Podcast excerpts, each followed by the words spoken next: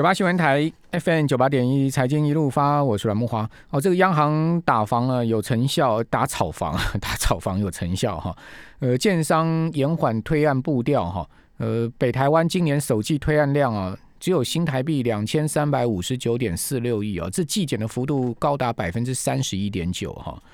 哦，所以可见建安建商有开始比较保守了哈，比较保守。呃。那较去年同期呢，也减少了四百六十一点三七亿哦，这减幅也达到百分之十六点四哦。好，那北台湾各县市以桃园衰退幅度最剧烈哈，首季推案量是四百四十四亿，年减高达百分之三十四哦。那整体是减了十六点四趴哦，所以呃，桃园是倍数的这个这个这个这个减年减了哈。呃，桃园推案量大减哦，主要跟新兴从化区推案青黄不接有关。哦，这也倒不见得完全是打草房的关系。哦，因为特青浦啊 A 七从化区这两大从化区推案呢，推案量比较少，哦，所以整体的这个案量有快速缩减的状况。那大台北地区推案也下滑哦，台北推案六百四十七亿，年减两百亿哈，减幅有百分之二点三。呃，新北推案不到九百亿哈，年减也有差不多一成左右。哦，所以可见这个建商有趋向比较保守。那最近银建股也的确是不太动，哈，有比较比较这个呃沉寂的状况。好，那美国联准会啊公布出来最新的会议纪要，哈，这个会议纪要我们有什么样的看点？我们刚才请教富兰克林投顾的梁佩玲协理，佩玲你好。木华，各位听众朋友大家好。好，那会议纪要大家有很注意在看嘛，对不对？对对对。好。呃，那主要当然是因为现前最近美国公布出来的经济数据非常的一个亮丽，不论像是呃所谓的一个 ISM 制造业指数是来到了三十七年的新高，那上个礼拜公布出来的非农就业人口也新增了九十一点六万人，这个都是创七个月来最大的一个增长，所以让市场其实还是蛮担心说是不是联准会有可能会被迫要去提早缩减购债或者是要升息的一个动作。不过就这一次的一个利率会议记录显示出来，其实绝呃。决策官员还是认为说，目前美国经济距呃距离他们认为所谓不论是就业或者是通膨取得实质进展，仍然需要一段时间，所以他们还是会维持在整个比较，就是目前现行每个月还是会有一千两百亿美元的购债政策，然后在整个升息的步调上，基本上也是给予比较呃鸽派的一个立场了，希望缓和市场这部分的一个担忧。不过我们其实如果从美国不论是股市或债市，在今天凌晨的一个表现来来看的话，基本上市场对于这个会议记录基本上反应是相对比较清淡，呃，比较冷静一点，就是没有太大的一个激励的一个效果。那当然最主要还是在于说，其实大联准会从多次的一个说法，不论是呃联准会主席鲍尔，或者是最近的一个官员谈话，基本上都已经试出了这样的一个风向球。不过大家还是比较更聚焦的，就是到底经济是不是会有过热这样子的一个情况。所以我觉得市场目前的一个反应还是。比较偏向就是认为说，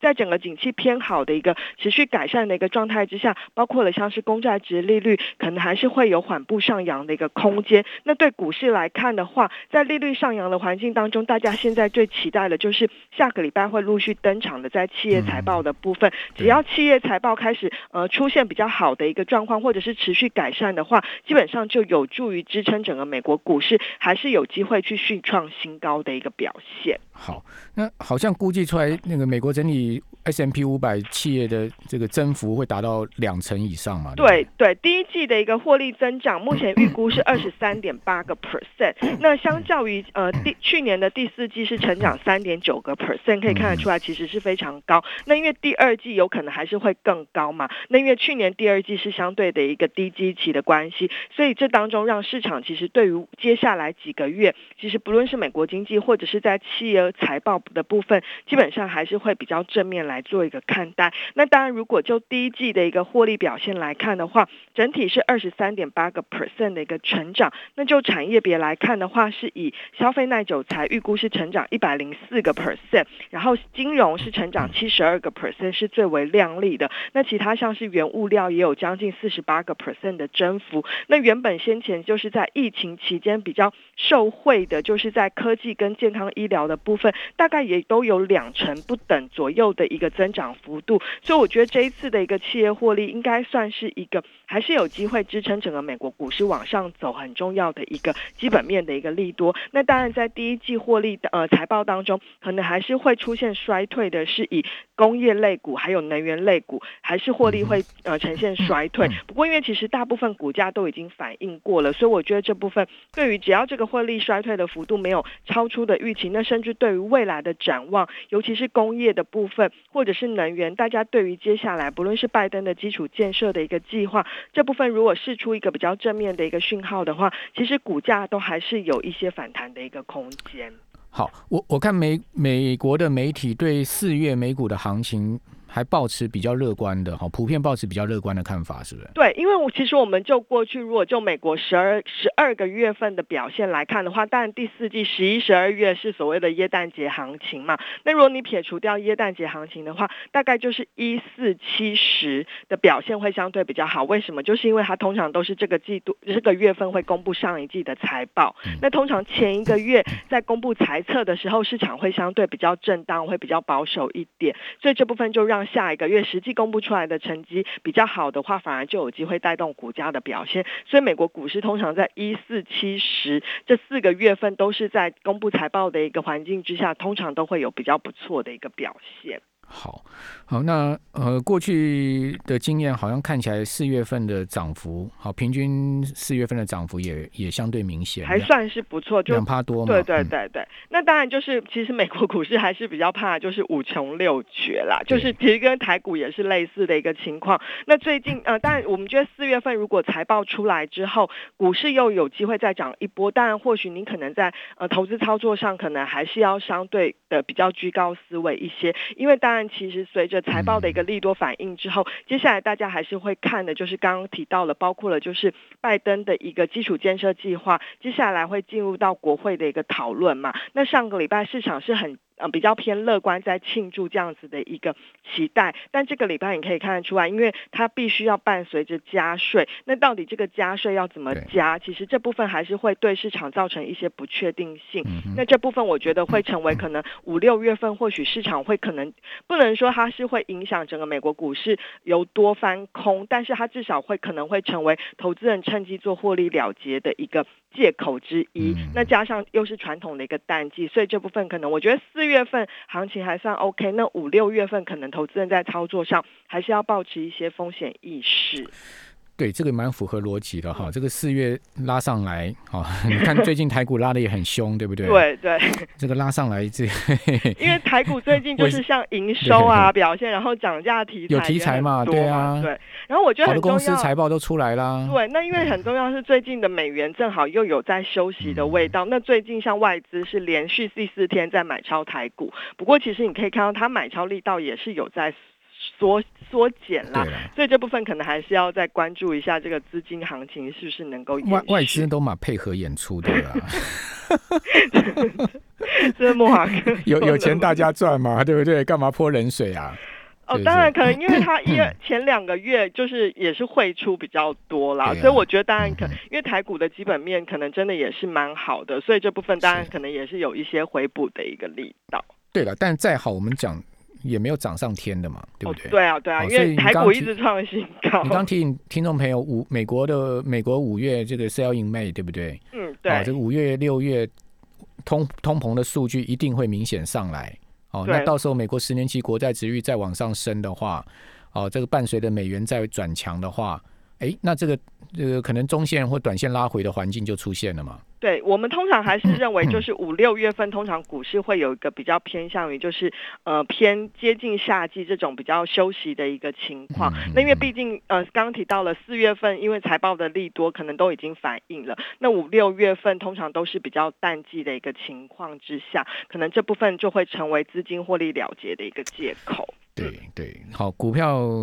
也是要卖才有真正赚啊，就是其实要有波动啦。如果波动的话，反而有操作的一个空间，这样子拉拉回也未必是坏事啊，对不对？对，其实对我们经理人来说，都会觉得有拉回，他们反而很高兴，就是找好股票来买的机会。是是是是，好，这个拉回相对好股的这个买点就浮现了嘛。哈，这一直涨的话，有时候大家不敢，这个不知道怎么下手嘛。好，所以我觉得股市有涨有跌才是比较比较健康的嘛。哈，好，那。嗯，刚刚谈到了，就是说拜登的二点二五兆的计划，主要在基建的部分。是，听说他马上又要公布一个两兆的计划，对不对？那总共加起来就四兆嘞，四点二五兆哎。对，其实所以其实你可以看得出来，拜登积极要做的就是所谓的一个呃。跟中国有点类似，就是所谓的大内需啊，它是一个非常扩嗯大政府，就是扩大财政刺激来带动整个美国经济的一个复苏。所以其实如果就最近的一个券商都一直在上调美国经济成长率的一个预估哦，所以其实如果像摩根大通今天最新执行长也提到说，他认为这一波美国的经济可能这个融景会很就是延续到二零二三年。不过像摩摩根斯坦利也有提到说，因为他这一次的一个财政刺激方案非常的一个大。规模非常的大，所以可能会让美国这一次的循环是呃比较热，但是有有那个时间会相对比较短，就英文叫做 harder but shorter。所以其实投资人可能要特别留意的，还是说，虽然最近大家还是一直在联准会一直给大家信心，说，哎，他们没有那么快要去缩减它的一个量化宽松政策，没有那么快要去升息。可是大家还是要留意，如果当这个财政刺激政策发挥，然后你看到美国的就业数据持续的改善的一个状态之下，我觉得联准会还是有可能在下半年甚至接近年底的时候开始试出，它会比较呃缩减购债，明年有可能会开始缩减购债的一个这个讯号。我觉得这是在下半年可能要留意的风险。那当然，如果就整个基础建设计划，还有接下来的，就是他希望能够对于像是医疗啦，或者是对于。呃，比较偏向于富人税来加税这部分，我觉得都是在拜登可能在未来第二季会是一个市场比较主导的一个，就是市场的一个重点。因为目前其实共和党对于他这个二点二五兆到二点三兆美元这个基础建设，其实都完全是在。站在比较反对的立场，所以这当中其实我觉得双方在国会还有得吵啦。那我觉得这部分可能未来还是会透过一些预算协商的一个手段，是不是能够分批来做一个通过？嗯，好，呃，四兆就占美国 GDP 百分之二十喽，很高，对，非常夸张啊！这个用百分之二十的这个 GDP 的量能哦，因为美国的二零二零年的 GDP 是二十一点四兆美金嘛，好，差不多二十一兆左右嘛。你你你四兆多，呃，就是百分之二十的 GDP，哦，这样子的一个总量去推动未来的八年的经济的增长，哈，那这当然。这个力量不可忽视哦，但它可能会造成的后遗症哦，各方面也是值得评估。我们这边休息一下，等下回到节目现场。九八新闻台 FM 九八点一财经一路发，我是阮木华。哦，去年呢，就二零二零年财年呢，美国的预算赤字啊飙升到三点一三兆，这是创下史上最高了哈，三兆多的赤赤字啊。呃，那另外美国去年二零二零年财年的财政收入是三点四兆美金，所以拜登这个雄心万丈的这个计划四兆多啊，等于说美国一年。不吃不喝，政府完全不花钱也不够哈，这个三兆多的财政收入嘛哈，然后呃赤字还这个高达三兆多哈，所以可见美国现在目前的这个债务的问题有多严重哈，这个这个平均每人负债哈，在国家的债务的问题有多严重？那这样的一个债务问题怎么办呢？拜登就提出一个计划，就是说呃他为了平衡这这么大的一个支出啊，这么大的雄心万丈的计划呢？他就说：“哎呀，我要把这个企业税从二十一趴调到二十五趴。好，同时，业人说：那我要这个全美国啊，这个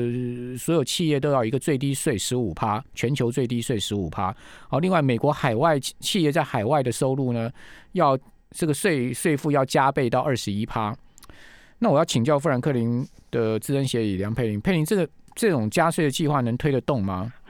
呃，当然，如果以呃拜登之前就是的提案来看，因为现在他本来提的是到二十八 percent 嘛，就是企业税从二十一到二十八 percent，然后海外所得是从十一个 percent 提高到二十一个 percent。如果是这样的话，就是再加上就是呃这样的话，其实对于明年美国企业获利大概影响会是有九到十个百分点，其实这幅度算是蛮大的。可是如果就目前券商的评估是认为最终通过的情境其实不会这么高，所以你可以看到这两天他又松口说，哎，有可能降到就是税率最后不会升到二十八，可能只会升到二十五个 percent。那我觉得这当中现在的一个细节内容可能还会有，其实还存在蛮大的一个不确定性。不过我觉得如果这个细节慢慢大家勾勒出来之后，其实对于呃股价的影响上会开始陆续的一个反应。因为就像刚刚提到了，因为如果对于美国明年的企业获利预估大概有最糟的一个情况之下，可能会有九到十个百分点。那像高盛是预估说，他认为最终的一个情况可能只有三个百分点。所以你可以看到这个跟市场的预期其实还是落差蛮大。就大家认为说，哎，可能不会那么严重。所以我觉得现在股价对于这种加税的一个反应，基本上还没有完全去反映它可能的一个冲击。所以这当中真的还是要观察后续的一个实际上的一个状况。因为这当中如果说他希望能够设定全球最低的一个税负税率的话，因为他避免。跨国企业都到处去呃就避税嘛，我觉得这当 其实难度蛮高的啦，因为这当中牵涉到各国它的一个政策的一个考量，其他国家要配合啊。对对对，所以其实我觉得这难度是有一点高。那只是说对于它本身的一个加税的一个幅度，如果不会提升那么大的话，可能对于股市的影响，我们觉得是有冲击，可是还算是可以接受。但这当中当然对于不同的产业影响会比较大。这当中还是以就是海外营收比较高的，像是网络通讯啊。然后科技或者是医疗产业这部分受到的冲击会比较大，那反而像是比较以内需为主的什么呃工业啦、原物料啦、消费这部分，它的影响就相对比较小。我我我看那个美美国媒体报道，影响最大一家公司是金沙，那个拉斯维加斯，对对那个。呃，因为他的赌场，他的他的赌业收入都是来自于澳门呢。哦哦，对，啊对，这种就是他，对他可能就不是在产业，就会变个别公司也是要去分它的差异这样。对啊，你去你去澳门看，全部都是金沙，是说巴黎人呐？哦，那些全部都是他的嘛？对啊，巴黎人，然后对面那个金，那他好不容易要等到疫情结束之后，好不容易他的来赚一把。澳门那一带，带那那一代全部都是金沙的，是威尼斯人、巴黎人，然后对面那个什么，呃，几个几个 hotel 组成的 Sheraton 那个全部组成，都是他，都是他的啊，真的是。那因为其实我觉得拜登这一次的提案，他还是有一直重申说，他不会对年收入四十万以下的一个中产阶级课税啦，他主要会针对富人税。那边其实四十万的门槛，老实说，其实还算是蛮。高的，所以我觉得这部分也是大家会比较担心，说，哎，如果它真的对加税的话，如果真的影响到一般的一个消费动能，也可能会对股市或经济有一个影响。那最糟的情况，其实我们像我们集团一直经理人很比较担心的是对资本利得税的部分，因为资本利得税真的会引发，就是在整个投资人，尤其在美国，就是大家一直在讨论，就是你长期投资之下，你到。的那一刻，你那个累积的那种长期复利效果造成的这个资本利得，其实这部分其实是存在有一些税的一个空间。那这部分如果刻下去的话，真的会对于美国股市或什么那个影响，真的才会是比较剧烈。那还好，目前不并不在拜登他考虑的一个范围。那我觉得这部分是比较。呃，就是在加税议题上还好，比较没有看到这么呃资本利得税这个讨论。那如果是对于企业税啦，或者是富人税的部分，我觉得对于市场的一个冲击应该算是可可控的。嗯嗯嗯，比特币呃卖掉赚钱也要科资本利得税啊。哦，在美国也要科。对对对，因为它也算是那个。所以有人就算说，哎，那个马斯克说呃用比特币去买特斯拉，那个特斯拉会变很贵。为什么？因为那个比特币赚了钱去买，然后要再，然后需要磕一个资本利得税，然后再去买特斯拉，那就税上加税啊，就不划算。对，所以有人说他这个算盘有点打错了，不不不不管了，看看是不是真的有人拿比特币去买特斯拉了哈。好，那嗯，那个中国大陆股市、香港股市为什么是涨不动？呃，第一个当然就是之前有跟大家提到，就是其实中国股市在年后其实就包括了，就是呃，若以呃国内的一个中国人行基本上是在有一点资金面的部分是没有那么的一个宽松。那再加上其实很大因素还是对于就是在科技股的一个，尤其是网络平台这部分垄断的一个监管是日趋的一个严格。那像昨天其实美国的一个呃美国盘的一个腾讯股价又出现了一个大跌，就是因为它自己的大股东出现了一个卖股的动作。那这部分当然其实我们认为这个股呃反应都已经陆续的一个有消化出来了。那只是说如果就目前前的一个气氛上来看的话，因为相较于美国是在积极的做大建设啦。要积极的撒钱，中国这部分其实不论是对于房地产这部分，都还是有一些调控的一个动作，甚至像最近也传出来说，他们对于不论是内资行或者是外资行，可能对于一些贷款，其实这部分都有紧缩。所以其实，在市场气氛上，我觉得中国市场的一个气氛的确是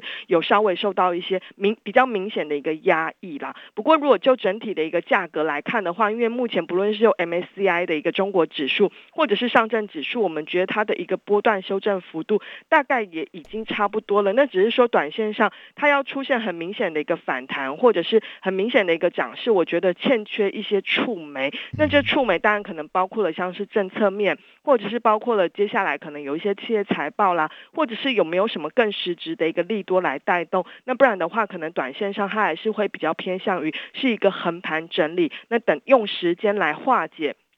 下档的一个空间的一个部分，那就是等待是不是有一些更明确的一个政策触媒出来。好，腾讯腾讯今天在香港挂牌零七零零的腾讯啊，今天股价是小跌一块半了，对，一点五趴了，跌九块半了，跌一跌到六百二十块了。哦，那你刚刚讲说它其实它挂牌在美国是跌九跌七趴嘛？对对，所以今天看起来是有人在抄腾讯哦，因为它就逢低抄底。对，因为它这一波从七百七十五块跌很深，对，跌很深，跌到六百多，我很少看到腾讯这样跌的哦。哦，那今天你知道腾讯报多少成交量吗？二点四七亿股，我们算它六百块港币一股 就这成交就好了，很大。腾讯一档股票的。的总总共成交总量超过台湾上市柜今天一整天的成交总量，我今天已经够大了五千亿啊，它超过啊，它有五千五六千亿的一天，一档股票五六千亿的成交量啊，哇，真的是叹为观止啊！哦，这是今天是爆了超级超级大，应该史上最大天量吧？应哎没有，不是哦，它还有另外一个大量是出现在呃二零一八年的时候。好，那。呃，最后给我们听众朋友呃建议，就是说第二季怎么布局全球的共同基金啊？好，呃，当然就操作上来看，四月份我们觉得股市还可是可以持续偏多操作，这当中还是以美国股市，不论是科技、生技，或者是像是一些传统的价值股，其实我们觉得这两边都可以做一个。同时的一个操作，那只是说，就随着股市如果又再创新高之后，我们觉得可以适度的把部分的资金可能转到一些平衡型基金，因为这当中可能有一些债券的高收益债的一个部位。虽然我们觉得目前高收益债的评价面也算是不算太便宜，可是因为毕竟只要联准会还是维持在一个宽松的一个步调，那刚刚提到了，如果五六月份股市开始出现比较震荡的话，至少平衡型基金它比较可以，这个下档风险是相对比较小的。那目前的配置还是建议就是每元，然后新兴亚洲的一个资产是同时都要兼备，那当然就是股票为股优于债，那在债券的部分会优先以平衡型基金，或者是在部分的高收益债，还是可以多做一些琢磨。嗯，好，那呃，股债比例大概多少呢？呃，目前我们会建议大概五比五，哎，五比五，对对对，那你们看就就是有点保蛮保守的，这是比较偏五六月份啦，那四月份当然股票比重可以可能有可以到六成左右。对，那五六月份越接近五六月份，可能在操作上可能就还是要比较保持一些风险意识，可以适度的获利了结，这样不要完全的空手，也不用完全的出场。那这部分就只是说，哎，因为就是市场今年还是会波动比较大一点，这样。好好好，这个呃呃推前布局就对了。对，好这个 好，那预防五六月的波动，好，这个刚刚谈到一个很重要的地方，好，非常谢谢梁佩玲。